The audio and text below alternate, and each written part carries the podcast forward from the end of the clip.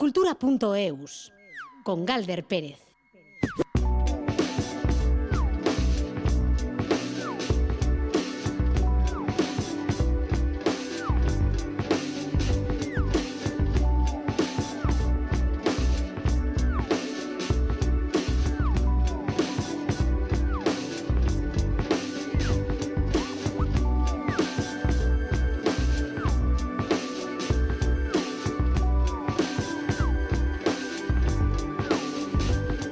Kaixo, a Rachaldeón, Gustío y Sermodus. Terminamos la semana pasada hablando de Irati y este lunes, pues también comenzamos hablando de la peli de Paul Urquijo que conecta muy bien con el público en este su primer fin de semana en las salas por las críticas recibidas, así como los datos. Ha sido el número uno en las taquillas vascas y es también el mejor estreno habido nunca para una película en euskera. Y se da esto al mismo tiempo que el cine vasco cierra una semana estupendísima en Berlín con premios, por ejemplo, para Samsara de la productora guipuzcoana Señor y Señora y sobre todo esos reconocimientos para 20.000 especies de abejas con ese oso de plata, especialmente para Sofía Otero, para su protagonista. José Ignacio Revuelta y Alberto Zubeldia al control con Ainara Ortiz en la producción de redacción. Vamos a comenzar como siempre hacemos con música, eso sí, antes un apunte, el escritor Juan Muñoz, autor de obras como Fray Perico y su borrico y El pirata Garrapata, ha muerto a los 93 años de edad. No cabe duda de que autores como este nos aficionaron a la lectura hace ya mucho tiempo. Y ahora sin música nos ponemos a preguntar al mar, eh, la banda Merina Gris, el trío misterioso Merina Gris, pues que sigue dando vida a sus canciones del álbum debut Cerú Orain, en este caso con la colaboración de Marta de, la, de Sandra de Laporte, perdón, y atención también a ese videoclip con todas esas preguntas que le hacen al mar. El videoclip es gran obra de Arriguri, Merina Gris. Sé que estoy perdiendo el tiempo si me quedo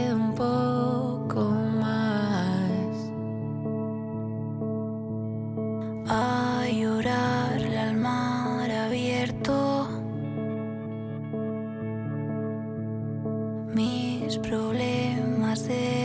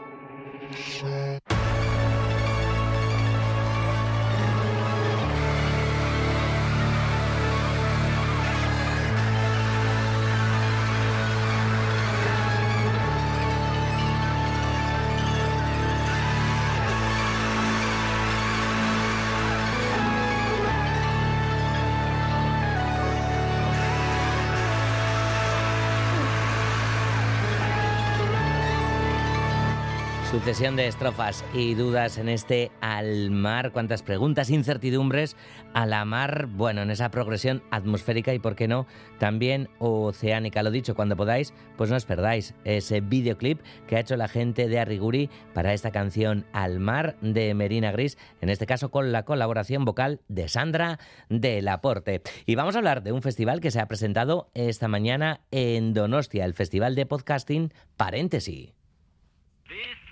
Is Radio Freedom.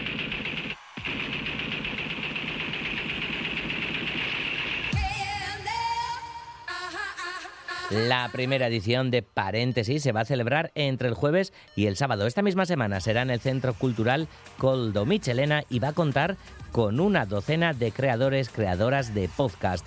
Entre las personas invitadas están, por ejemplo, los autores de Archipelagoa y Arsénico Caviar, nominados a premios Ondas o responsables también de podcast Saldremos Mejores, que van a actuar el viernes en el Cubo Pequeño del Cursal. Ainhoa Aguirre.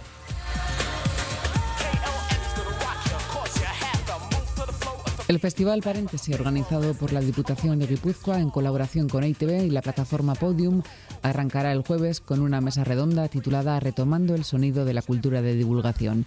Ainara Martín, coordinadora del Festival Paréntesis. Eh, el jueves estarán con nosotras eh, las hijas de Felipe, que vuelan desde Long Island. Son profesoras de la universidad en Filología Hispánica e Historia y tienen un podcast eh, sobre el siglo XVI y XVII y las monjas. Eh, especial atención todos los cotilleos que nos cuentan sobre Santa Teresa, que son muchos. Con ellas también estará Clara Tiscari Castells eh, con su podcast Criminopatía. Nos cuenta casos reales, crímenes reales, eh, resueltos y sin resolver. Eh, de una manera muy estilo eh, policíaca años 50. Eh, tiene un tono muy enganchoso. Y en remoto, porque no va a poder asistir, Nuria Pérez, una escritora consagrada. Su producto de podcast es Gabinete de Curiosidades. En la sesión del viernes hablarán sobre la producción de podcast en euskera, Euskal Podcast Gintza. Participarán en esa mesa redonda Ainhoa Vitoria, responsable del podcast Yoko Ona, Íñigo Anchorregui, autor de Corapilloaki, Cristina Tapia, que hablará sobre Arresi Kusezina, podcast que también se puede escuchar en castellano, El Muro Invisible. Ainhoa Echeveste, coordinadora de ITV Podcast. Joko ona, e, gai feministak lantzen dituna, badaukagu osasun mentalari lotutako beste podcast bat ere, badakigulako horrek ze garrantzia daukan. Kristina Tapia huizik, arresi ikusezina, migrariak hemen gure inguruan ere badaude, e, arazoak badauzkate eta lehen personan kontatzen dituzte. Poverty are trying to reach the European Union. El drama es inmenso, no importa si son mujeres embarazadas, niños o familias enteras. Tampoco que la frontera esté cerrada. Queremos que nos den un trabajo, no tenemos nada. En siete meses ya son más de un millón doscientos mil cruces por la frontera. Y el sábado en el Michelena habrá una sesión por la mañana y otra por la tarde. Abrirán la jornada Jorge Carrión, responsable del podcast Ecos, Inés Hernández y Nerea Pérez de Saldremos Mejores, que harán su live show el viernes en el Cubo Pequeño del Cursal y el sábado en el Teatro Campos Elíseos de Bilbao, y Oyer Aranzábal de Ulu Media, cuyo podcast Archipelagoa, que se puede escuchar en ITV Podcast, está nominado a dos premios Ondas. En esta época copada de pantallas en las que vivimos un auténtico renacimiento del audio, charlarán sobre el presente y el futuro del podcast. Pachi Presa, jefe de Servicio de Promoción y Difusión Cultural analizar su actualidad y también de hacernos eh, muchas preguntas, como si hay suficiente audiencia para tanto podcast o hasta dónde va a llegar esa explosión de creatividad y de ideas o qué camino va a recorrer. Parece claro que estamos viviendo una edad de oro del audio y si el podcast va a recorrer ese mismo camino que han recorrido las series eh, de televisión, que también han tenido su edad de oro, pero que ahora, pues, con un mayor control por parte de las plataformas, están en otra fase. ¿no? El Festival de Podcasting Paréntesis terminará el sábado por la tarde con una mesa redonda titulada Actualidad con perspectiva de género, en la que estarán Frank Tem, del podcast No hay negros en el Tíbet, y Beatriz Serrano y Guillermo Alonso de Arsénico Caviar, también nominados a los premios Ondas.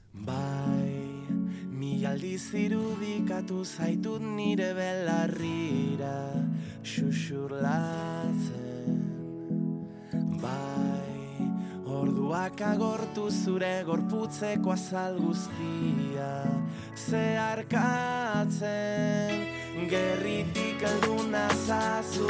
Escuchamos la música de ETS, Gurechat, la canción que da nombre a su último disco y empezamos la semana en cultura.eus en plan generosidad porque tenemos dos entradas para sortear para ver a ETS este viernes en Café Anchoquia de Bilbao. Las vamos a juntar en una, así que será una doble para poder ir en compañía y bailar con la música de Íñigo Echezarreta y compañía. Como decimos, ETS presentando Gurechat, su nuevo trabajo, pero Zuenchat, que es lo que es para vosotras, vosotros, esta sobremesa cultural de Radio Euskadi, cultura.eus, nos lo contáis en el WhatsApp en el 688-840-840 y entráis en el sorteo de esa entrada doble para ver a ETS en directo en Café Anchoquia de Bilbao.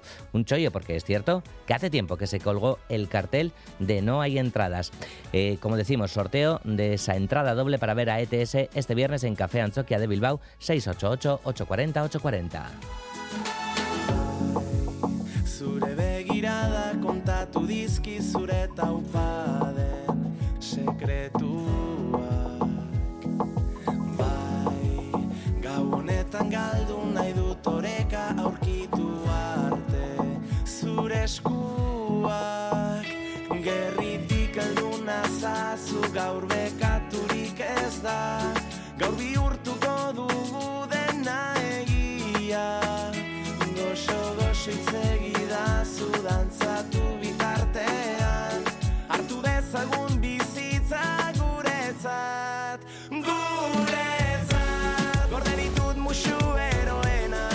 Bueno, pues sorteo de esa entrada doble para ver a ETS en Café Anchoquia este viernes, este viernes 3 de marzo en el 688-840. 840, el WhatsApp de Radio Euskadi. Comenzábamos el programa hablando de Irati, de esa buena acogida este fin de semana, este primer fin de semana en los cines. Y también hablábamos de la Berlinale con esos premios para 20.000 especies de abejas, ese oso de plata que destaca para Sofía Otero, premio también para Sansara de la productora guipuzcoana Señor y Señora Iker Zabala. Nos pone al día de todo ello. So the Silver Bear for Best Leading Performance goes to Sofía Otero for her role in La niña basauritarra Sofía Otero no podía creer la llamada de Kristen Stewart para que subiera al escenario. La joven de nueve años encarnaba el éxito de 20.000 especies de abejas, esta exploración en torno a la realidad de la infancia trans por el que recibía el Oso de Plata la mejor interpretación principal, un premio que no hace ya distinción de género y que han recibido anteriormente intérpretes como Anna Magnani, Meryl Streep, James Stewart o Denzel Washington. Tan sorprendida como emocionada, Sofía Otero recibía este premio que es ya historia del cine vasco. Este premio tan especial para mí. Gracias a, a este por concederme este premio tan bonito. Ha sido el premio más llamativo de 20.000 especies de abejas, pero la película de Estíbaliz Urresola vuelve a Euskal Herria con otras dos distinciones bajo el brazo. El reconocimiento de la Asociación de Cines de Alemania y un segundo, el de los lectores del periódico Morgenpost. Estíbaliz Urresola, recién llegada a casa, manifiesta que ha sido una semana mágica y que premiar además la interpretación de Sofía Otero es reconocer el corazón propio de la película. Por la mañana los dos premios, una especie de lo que sería entendido como el premio del público y luego de los exhibidores alemanes y ya de colofón el oso para Sofía. O sea, fue una noche mágica. Ha sido una semana increíble. Porque yo en el fondo el premio ya lo había ganado cuando apareció ella eh, en el casting y, encontré al personaje que buscaba. Que ahora le trasladen este premio a ella me parece No es la única miel que el cine vasco ha cosechado en los premios de la Berlinale. Samsara, de la productora Donostiarra, Señor y Señora, ha recibido el premio del jurado de la sección Encounters, sección para apoyar a las nuevas voces del cine y dar mayor espacio a las diversas formas narrativas y documentales. Dirigida por el gallego Luis Patiño, cuenta a su vez con el paisaje auditivo del creador sonoro Xavier Erquicia. Es parte importante de este film que cuenta, por ejemplo, con un fragmento donde se invita al espectador a cerrar los ojos. Escuchamos a Xavier Erquicia. Gu oso kontentu den iritsi izanagatik, eta orduan sariaren naia izan da opari zoragarri bat. Ba, bueno, arrisku ondi xamarratu denuen eh, zera, begiak izteko afera horrekin, igual jendek alde ingo du zinematik. Batzo sarian ondotik ere bai, karagarri izan zen peli- pelikulan eh, aretoan egotea eta hori bizitzea. Eta orduan nik uste hori dela guretzako, ba, imagina ezakegu, saria hundiena, beste ikurraz gainez. Samsara no cuenta aún con fecha de estreno. En cuanto a 20.000 especies de abejas, seguirá su recorrido por festivales. Se podrá ver en el estado por vez primera en el Festival de Málaga y su estreno comercial será el 21 de abril.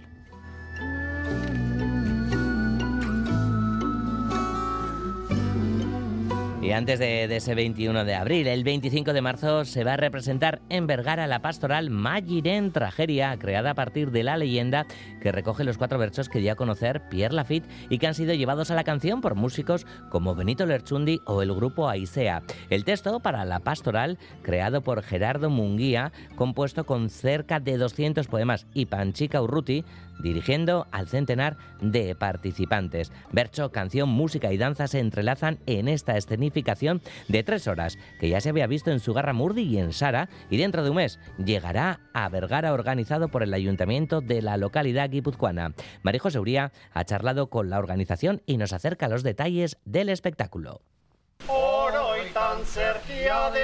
Tomando como base los cuatro versos que se conocieron por medio del escritor vasco Pierre Lafitte, Gerardo Munguía ha escrito otros 200 poemas creando el texto de la pastoral Magir en tragería. Como su título indica, cuenta la tragedia de Maggi. Es una niña que se convierte en cervatilla de día y se sumerge en el bosque donde muere tras ser atacada por los perros de casa. La evolución de la adolescencia a la madurez, el ansia de libertad, las bestias, la mitología y otros muchos elementos se entrelazan en esta historia que cuenta también con momentos de humor y de disfrute de la naturaleza y de los animales en el bosque. Oian horretan disfrutatzen ditu eta ezagutzen ditu oianeko bizilagunak eta haiekin dantzatzen, dantzatzen edo bizitzen edo partekatzen du bere, bere bilakatzea, ¿eh? Los versos, el canto, la danza y otras disciplinas participan en esta representación con diversos personajes como los inquisidores.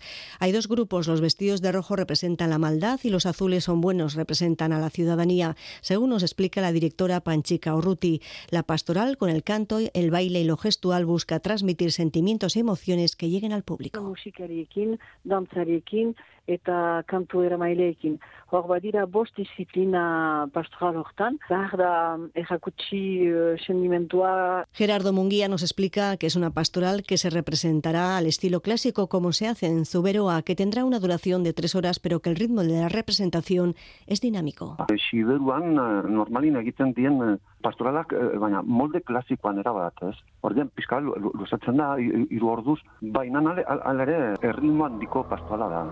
Los participantes no son profesionales, son vecinos y vecinas de Zugarramurdi, Sara, Ainhoa y Urdazubí, que realizan un gran esfuerzo para hacer realidad este proyecto. Mayir en Tragería se representó en Zugarramurdi y en Sara y llegará a Vergara, organizado por el ayuntamiento. Parte de esos cuatro versos de antaño que se han convertido en la letra de canciones como la que canta Benito Larchundi.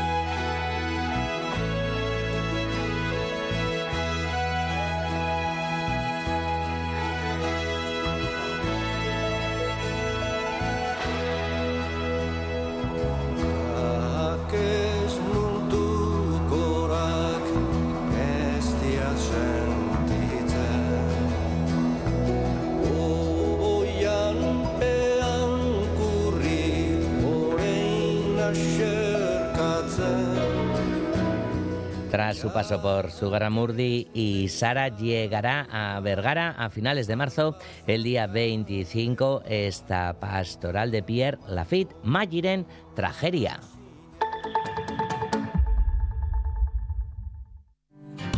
¿Traerías tu seguro de auto a Cuchabank si te mejoramos su precio? Consulta antes del 15 de abril si puedes acogerte a nuestra promoción. Más información en www.cuchabank.es. Cuchabank. Emendic. Es un suicidio. Todo lo que tiene nombre existe. Irati. Una película de Paul Urquijo con cinco nominaciones Goya. ¡El bosque es sagrado! Irati. Del mito a la leyenda. 24 de febrero, solo en cines. De la mano de E Azkena Rock Festival, el 15, 16 y 17 de junio en Mendizabala, Vitoria-Gasteiz. Si no te quieres perder a Iggy Pop, The Pretenders, Rancid, Incubus, Lucinda Williams, The Soundtrack of Our Lives o Billy Childish, entre otros, compra ya tus entradas en azkenarockfestival.com y que la llama del rock siga viva. De la mano de EITB. ¡Quiero ser libre! Del 2 al 5 de marzo vuelve la Feria de la Autocaravana de Villarri. Caravanas Evasión de Irún estará para ofrecerte más de 150 autocaravanas nuevas y de ocasión de entrega inmediata. Del 2 al 5 de marzo, Feria de la Autocaravana de Villarritz en la Alde Irati, junto al aeropuerto. Más info e invitaciones en feriadeautocaravanas.com.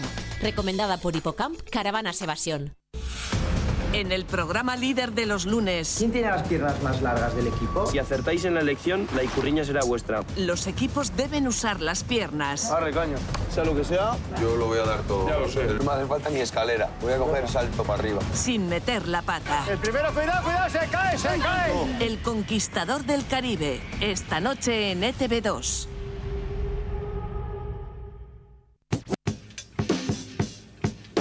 Cultura.eus.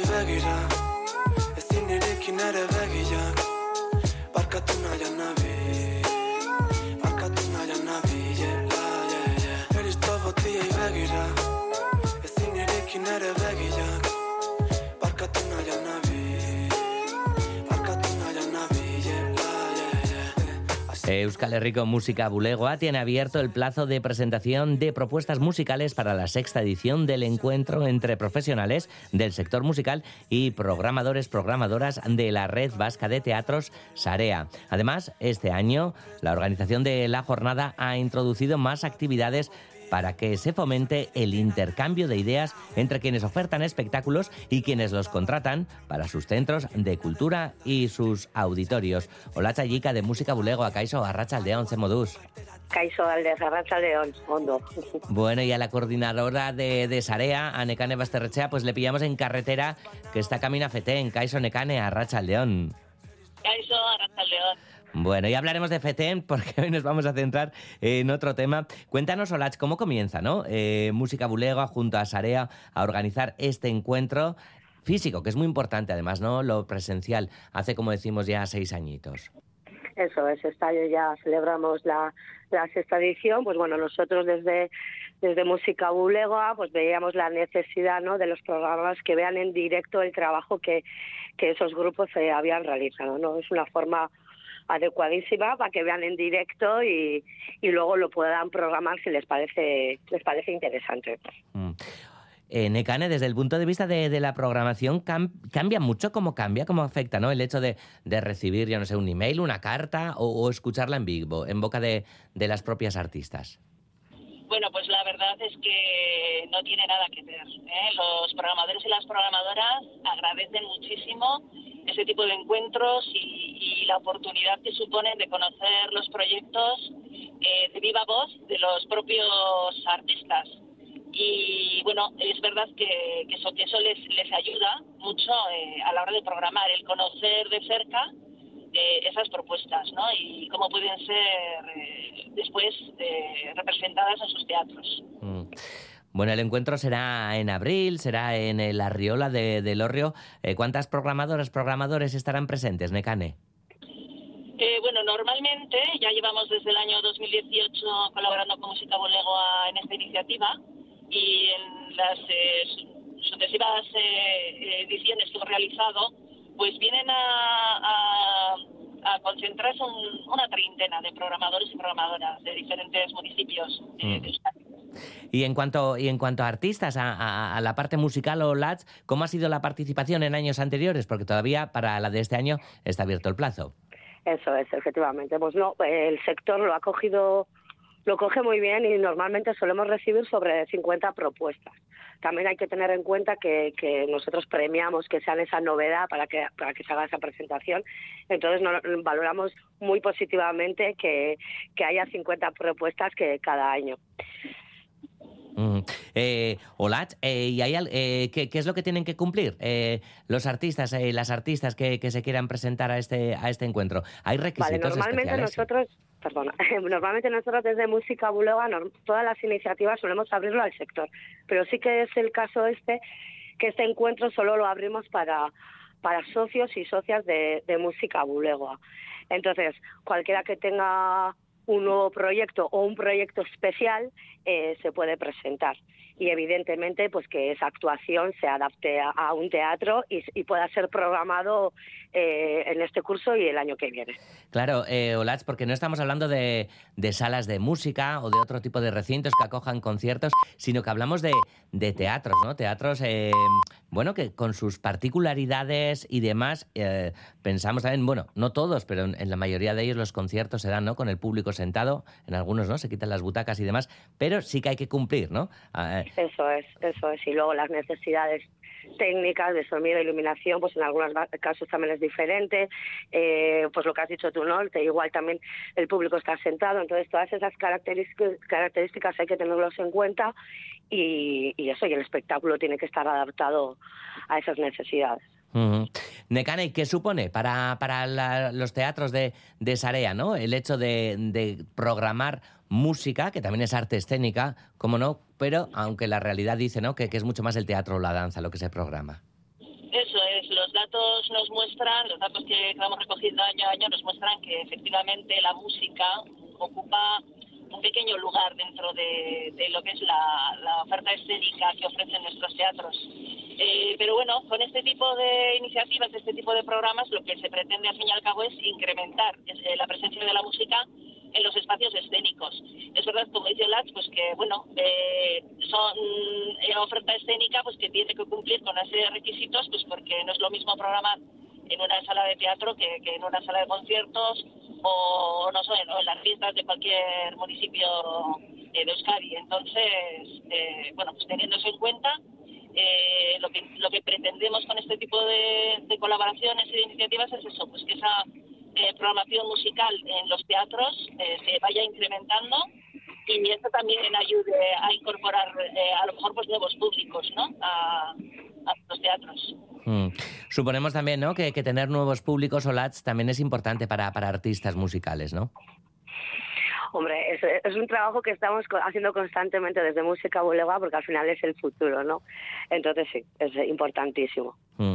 Bueno, tras las presentaciones y como novedad esta edición, habrá una sesión de networking de, de hora y media, grupos y artistas, eh, con la oportunidad de mantener reuniones rápidas de, de cinco minutos con responsables de, de programación. ¿Qué se busca con, con esta iniciativa y qué nervios Olaz también para quienes participen?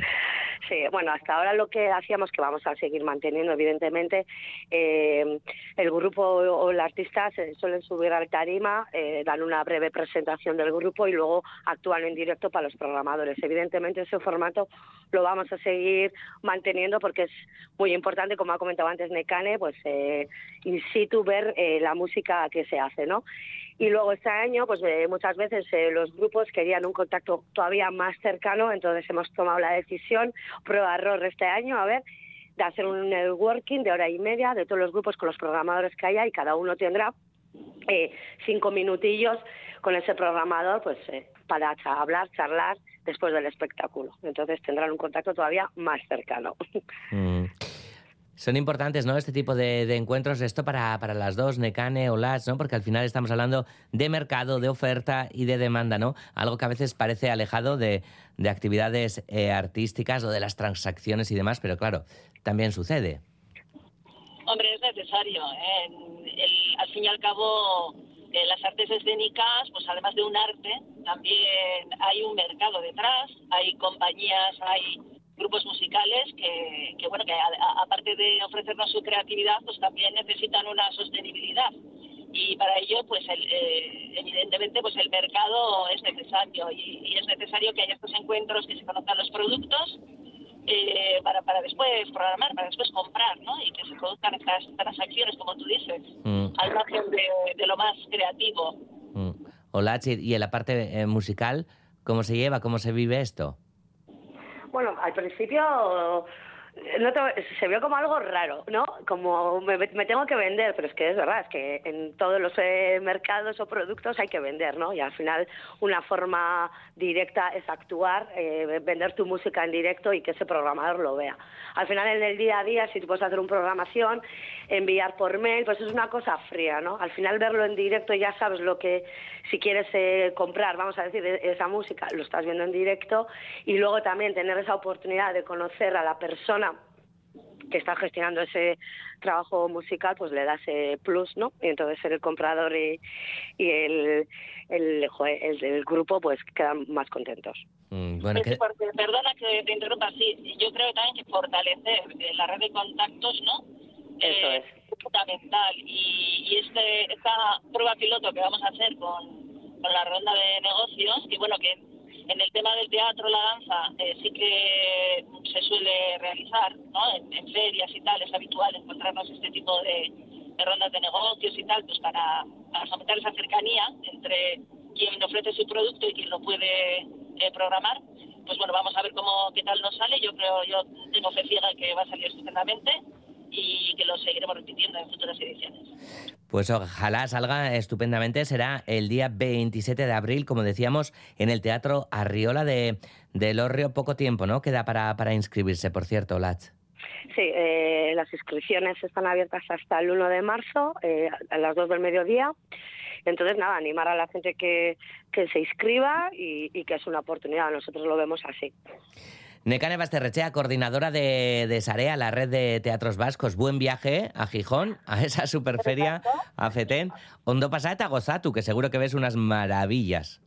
Es que de caso ya os lo contaré en próximos programas. Venga, vale. Te llamamos y nos lo cuentas. Es que ricasco, Nekane. O- Hola, Chayika, desde Música Bulegoa. Es que ricasco, Zuriere. Bai, zuri galde. A Rachaldeon izan. Bai, Arratsaldeon.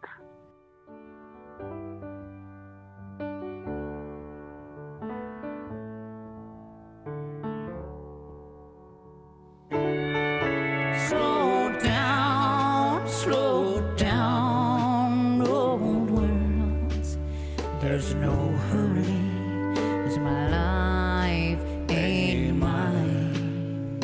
Anymore. I lived too fast, now it's too late to worry, and I'm too blue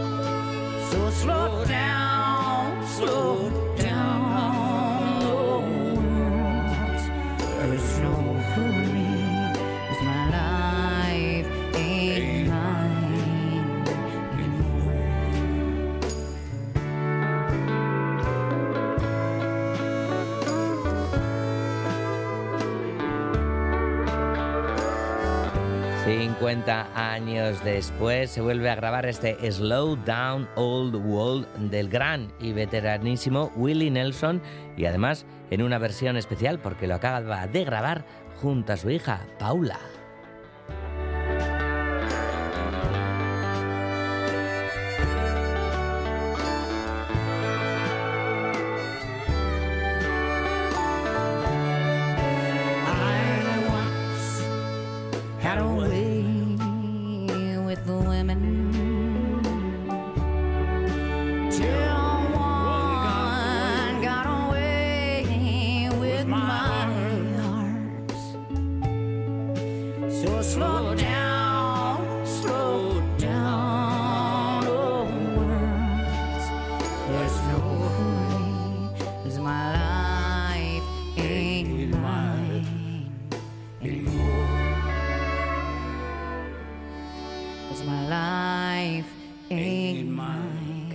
A punto de cumplir 90 años Willie Nelson grabando junto a su hija Paula este clásico Slow Down Old World 50 años después de su primera grabación. Y ahora volvemos a Gasteiz porque la sala de exposiciones Fundación Vital acoge una muestra colectiva que pretende ser un alegato contra las guerras. Bajo el título La guerra y el tiempo, 60 artistas del territorio alavés presentan pinturas, fotografías, vídeos o instalaciones escultóricas con el objetivo de remover conciencias, un proyecto colectivo en el que participan más de un centenar de artistas y que se completa con charlas, conciertos y recitales de poesía. Nos lo cuenta Mailu Odriozola.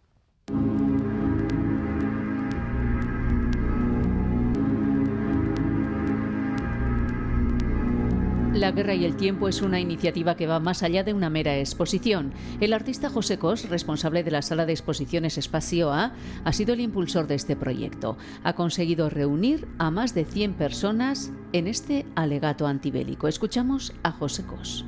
Es una idea que surge comentada entre dos o tres personas por el mes de junio pasado y que luego ha sido llevada a la realidad por la sala de exposiciones Espacio A de Vitoria-Gasteiz. La guerra y el tiempo, Guerrarik es, es como se llama, como hemos denominado, la exposición y todos esos actos paralelos de los que os hablaba. Somos 103 personas y seguimos creciendo, todas unidas en un no rotundo a cualquier conflicto bélico, se produzca donde se produzca.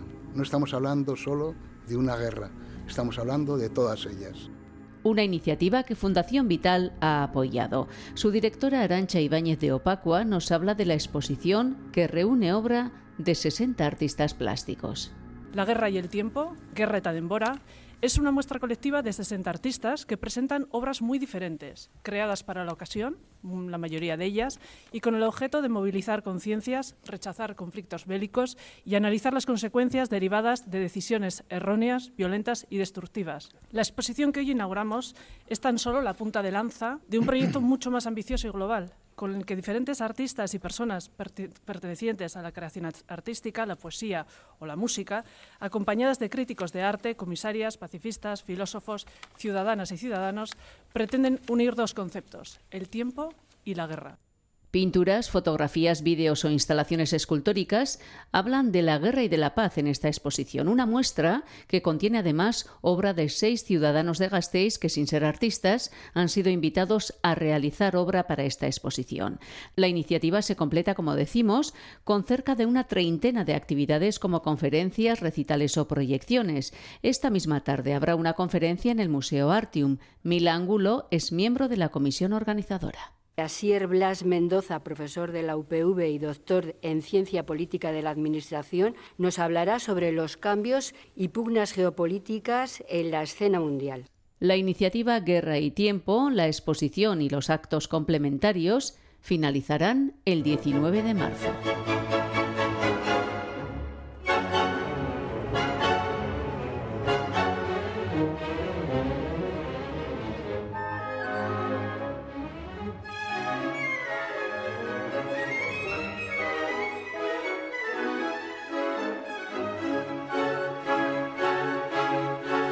Sociedad Coral de Bilbao continúa con su labor de rescatar del olvido obras de grandes compositores vascos. Dentro del proyecto de recuperación de ópera vasca, Euskal Ópera, tras la recuperación de la obra Maitena de Carles Collin en 2021 y Lee de Taixidor de Santos Inchausti el pasado año, ahora se recupera la pasión de nuestro Señor Jesucristo de Valentín de Zubiaurre. La Sociedad Coral grabó este oratorio a finales del año pasado y lo va a estrenar en marzo en Roma.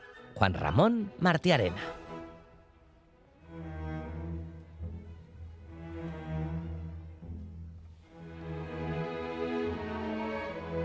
La pasión de nuestro Señor Jesucristo fue escrita entre 1873 y 1874 por Valentín de Zubiaurre durante su estancia en Italia como primer pensionado de la Academia de España en Roma, que este año cumple 150 años. Precisamente debido a su elección como primer pensionado, una de las obligaciones de la beca era componer una obra sacra y este oratorio es la obra que Zubiaurre entregó. Íñigo Alberdi, gerente de la Sociedad Coral de Bilbao. Es un oratorio escrito por Valentín Zubiaurre, un músico muy importante del XIX, muere en el siglo XX, y este Valentín Zubiaurre escribió esta pasión en Roma entre el año 1873 y el año 1874. Él fue el primer pensionado de la Academia de España en Roma, academia que este año cumple 150 años, y un poco en el entorno de toda esta efeméride y en el, en el interés que tenemos desde la Sociedad Coral de Bilbao en recuperar la música de estos compositores vascos tan interesante, pues hemos acometido todo este proyecto. ¿no? A finales del pasado año, la Sociedad Coral de Bilbao grabó este oratorio en el monasterio de Santa Mónica, muy cerca de la Basílica de Begoña. En la grabación hemos hecho órgano y piano, las dos.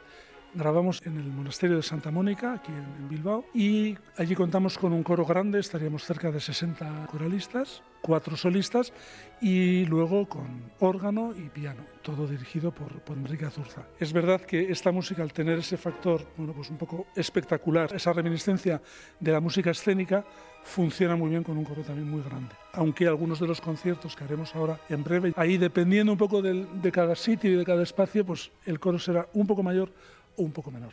Zubiaurre compuso mucha música, tanto sinfónica como sacra, ya que fue maestro de la Capilla Real de Madrid. Íñigo Alberdi afirma que este oratorio tiene una clara influencia italiana y que si se cambiara la letra original en latín por otra en italiano, por ejemplo, podría pasar por un aria de ópera debido, entre otros factores, a su grandiosidad.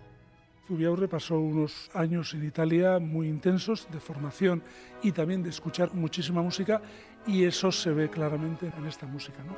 Las influencias, un poco lo que nos recuerda esta música, pues puede ser a un Verdi, un Verdi joven, Rossini, es ese, ese entorno muy, muy italiano, sobre todo a la hora de escribir para la voz.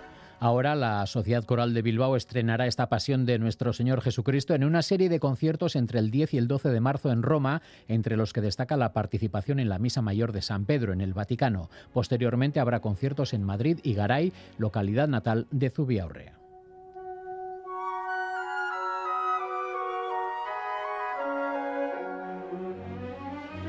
Y antes de nuestra siguiente entrevista de hoy, nos vamos a la Ciudadela de Pamplona con la exposición de Fotocolectania, una de las colecciones de fotografía contemporánea más importantes del Estado. Hasta el 16 de abril se pueden ver 110 fotografías de 50 artistas reconocidos, como por ejemplo Joan Fontcuberta, Cristina de Midel, Carlos Cánovas o Gervasio Sánchez, entre otras muchas. Las instantáneas, en algunos casos inéditas, están acompañadas de textos que hablan de su historia, contada por los propios autores. Se puede ver en la sala de armas de la Ciudadela en Pamplona. Nos lo cuenta Itziar Lumbreras. La colección de Fotocolectania, que acaba de cumplir 20 años, vuelve a Pamplona, esta vez para mostrar una exposición gestada durante la pandemia. Es el fruto de un replanteamiento de la colección, que guarda 3.000 obras de 80 artistas. En esta exposición se muestran más de un centenar de fotografías de 50 artistas contemporáneos, que invitan a descubrir con calma la historia que llevan detrás. Pepe Fondemora es el director de Fotocolectania. Y esta exposición lo que pretendía era volver a mirar la colección, volverla a mirar nosotros y sobre todo plantear al espectador que la mire con tranquilidad, que la mire con calma y qué mejor que la información que nos proporcionaban los artistas. Para esta exposición hay cuatro ejes temáticos, pero la clave está en que la historia la contarán principalmente o bien los fotógrafos que están vivos o bien también se lo pedimos a algunos de los herederos. Así que además de las propias obras, lo llamativo de esta exposición es que los textos que acompañan las fotografías cuentan la historia que llevan detrás. En muchos casos son además fotografías poco conocidas de los artistas. Por ejemplo, tengamos un Alberto García Alix, que es prácticamente inédito, pero a cambio tiene una historia muy especial, porque es uno de los primeros encargos que les hicieron a Alberto García Alix, un empresario de Madrid, que le pidió que le hiciera un retrato. Y él cuenta en la historia que efectivamente fue la primera vez que alguien le dijo, hazme un retrato y además te pagaré lo que quieras o lo que tú consideres. Es decir, todas esas historias que muchas veces pueden ser vidas privadas de las fotografías, pero que en muchas ocasiones sí que te van dando pinceladas sobre lo que son las obras. En el caso de Carlos Cánovas, sin embargo, sí se muestra una de sus fotografías icónicas, un encargo que recibió en el año 90 para fotografiar el Valle Oriental, una comarca cercana a Barcelona. Sobre todo hay como una nostalgia de espacios perdidos para su causa. La propia fotografía que se muestra es justamente eso. Estos espacios son eh, naves que se utilizaban para la fabricación y la elaboración de tejidos, pero que ahora estaban abandonadas o en desuso o usadas para otra cosa. Ese aire, como digo, de, de algo perdido, de nostalgia, pues me interesó mucho a la hora de realizar la fotografía. La muestra se organiza en torno a cuatro ejes temáticos, cuatro secciones en las que el visitante descubrirá piezas de Joan Foncuberta, Ramón Massats, Cristina García Rodero, Juan Manuel Castro Pietro, Gervasio Sánchez o Francisco Gómez, entre muchos otros. Cierra la exposición Cristina de Midel, actual presidenta de la famosa agencia Magnum, con imágenes de la serie Party dedicada a su trabajo en China.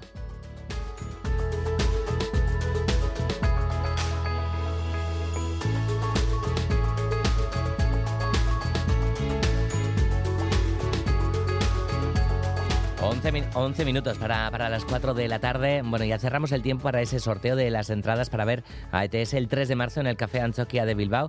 Ya está el nombre ganador, nos estamos poniendo en contacto con esa persona. La buena noticia es que mm, va a haber más sorteos para ver a ETS esta semana en cultura.eus. Y ahora sí, es tiempo de nuestra última entrevista en el espacio que quincenalmente, cada dos semanas, pues tenemos con Eusko y Cascunza. Y para ello tenemos que saludar a Juan Aguirre. Caiso Juan, a Rachaldeón. A Rachaldeón, Galder. Bueno, cuéntanos, ¿cuál es el tema y cuál es el invitado de hoy, compañero? Pues mira, eh, nuestro invitado de hoy es una persona que es una absoluta referencia para quienes, no sé, una referencia desde luego por valor de sus ideas, por su trayectoria, no solo teórica y divulgativa, que es muy importante, sino también creativa y activista y referencia pues para quienes como las gentes de Eusko y Cascuncha estamos metidos en la tarea de preparar las transiciones, transiciones urgentes ya hoy hacia modos de vida y de relación sostenibles y solidarios, que es, ya hemos hablado aquí alguna vez, ¿verdad?, Eh, el motivo del programa de innovación social Guisarte Lab, explorando el impacto de la transición. Bueno, se trata de Jorge Riechmann, poeta, traductor literario, ensayista, eh, licenciado en matemáticas, doctor en ciencia política por la Universidad Autónoma de Barcelona y actualmente profesor titular de ética y filosofía política en la Universidad Autónoma de Madrid, autor de decenas de ensayos sobre cuestiones de ética medioambiental, ecología política, pensamiento ecológico y poeta, con una obra poética muy reconocida y muy premiada con importantes galardones y traducido a diferentes eh, lenguas. Mm, buenas tardes, Aracha León, Jorge. Hola, buenas tardes. Bienvenido. Nos, te has traído la nieve, además, aquí a pie de costa, cosa rarísima, ¿eh? Bueno, bueno, algo se ha podido hacer. Agua, pues enhorabuena, porque esto aquí no se ve muy a menudo y ha llegado contigo. Bueno, el motivo que Jorge, de que Jor- Jorge esté hoy con nosotros es porque esta tarde, dentro del ciclo de conferencias sobre el antropoceno, organizado por el Ateneo Guipuzcoano, va a hablar, va a dar una conferencia con el título Transición ecológica necesaria e imposible a la vez. Eh, a- luego hablaremos algo sobre la poesía, pero primeramente, eh, por decir algo en torno a este, a este tema, el tema de esta conferencia, Jorge, eh, que, va, que va sobre antropoceno, en fin, el denominador común del ciclo del Ateneo es el antropoceno. Yo creo que merece la pena que digamos algo sobre este concepto del que se habla mucho, pero quizá no tenemos una idea muy clara de su significado. ¿Qué es el antropoceno? Sí, es, es, cierto, es cierto. Bueno, hay como dos planos, ¿no? En los cuales eh, ha tenido lugar, pues, esa aproximación, ese debate desde que en el año 2000 se propone el, el término.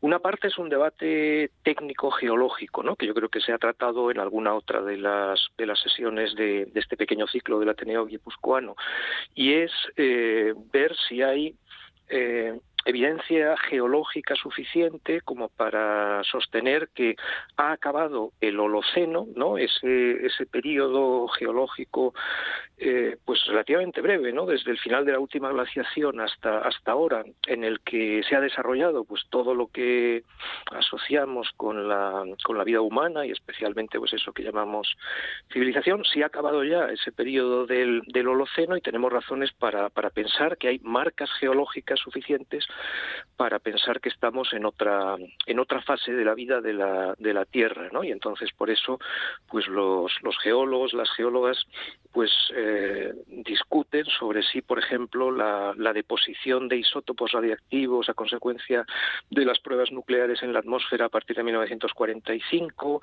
o la acumulación de miles de millones de, de huesos de, de pollo en estratos, en ciertos estratos, eh, pues podrían ser esa, esa señal, o si a lo mejor, como hace Alejandro Cearreta, un investigador aquí en las costas de, Euskadi, pues la, formación de, de nuevas rocas sedimentarias en estas costas que contienen dentro de sí, por ejemplo, botellas de plástico de Coca-Cola y que estarán ahí, pues eh, si hay geólogos, geólogas eh, investigando eso dentro de 5.000 o de o de años o de, o de 30.000 años, si eso son marcas de, un cambio de fase. ¿no? Y junto a ese, ese debate técnico geológico, pues está el, el debate social, cultural, político eh, que ha ido de la mano de la mano con él, que, que nos llama la atención pues sobre cómo nos hallamos en un momento absolutamente excepcional de la historia de la humanidad, que de hecho habría que considerar pues en ese marco más amplio de la historia del,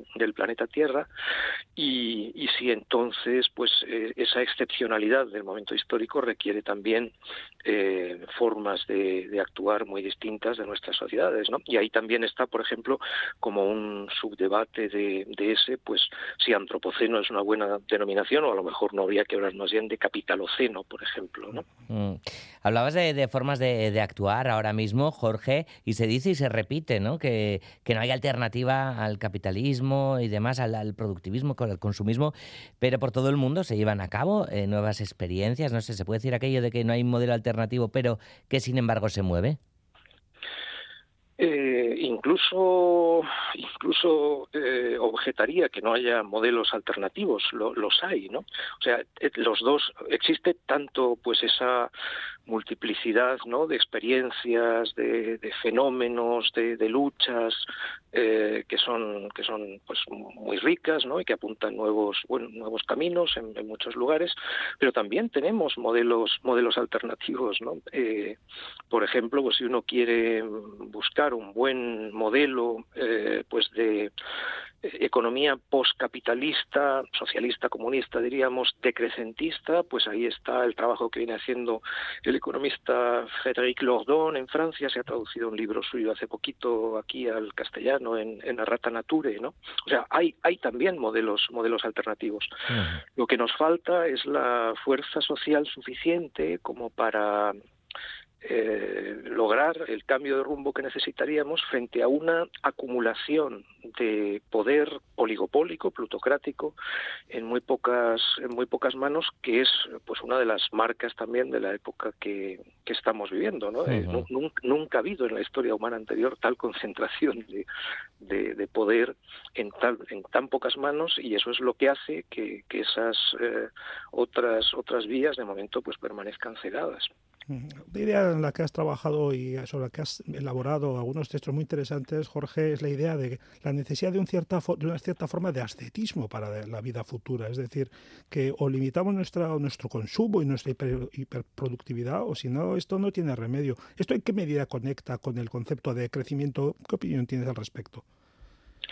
Eh, claro que existen esos esos vínculos, ¿no? De hecho, lo que lo que sucede es que aunque eh, bueno nuestras sociedades para muchas cosas tienen memoria muy muy corta y nos nos cuesta establecer conexiones, ¿no? Pero la idea de decrecimiento no es de repente eh, pues algo nuevo, ¿no? La, teorización sobre el crecimiento, algo nuevo que aparezca, eh, pues yéndonos a esa historia reciente de las de las ideas, pues en, esa Francia de los años 90 y que luego ya a partir de los de los años 2000 pues se formen estos estos colectivos universitarios, por ejemplo, tipo Research and Growth, ¿no? Que van haciendo muy buen muy buen trabajo.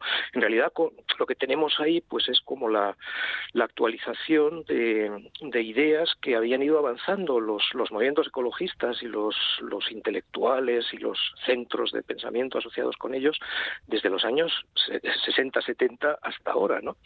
No es por, por, eso, es por lo que, por ejemplo, pues algunos de estos, de la gente que ahora está trabajando bajo ese marco de decrecimiento, pues de repente descubre a, un Iván Illich, ¿no? En los, los textos, sus textos de los años 70, ¿no?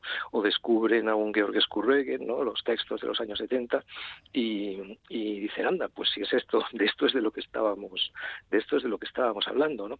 Entonces, yo, yo diría también esto hay que situarlo en ese contexto un poco más, más amplio, ser conscientes de todo el, el camino que llevamos recorrido, ser tan, tan conscientes también de lo que han podido podido ser pues vías eh, vías erróneas no yo creo por ejemplo que eh, ese ese camino por el que parte de los movimientos ambientalistas ecologistas se metió en los años 90 no de el paradigma del desarrollo sostenible pues ha sido un gran un gran error histórico y así siendo conscientes de ello pues podemos podemos igual intentar no no repetirlo.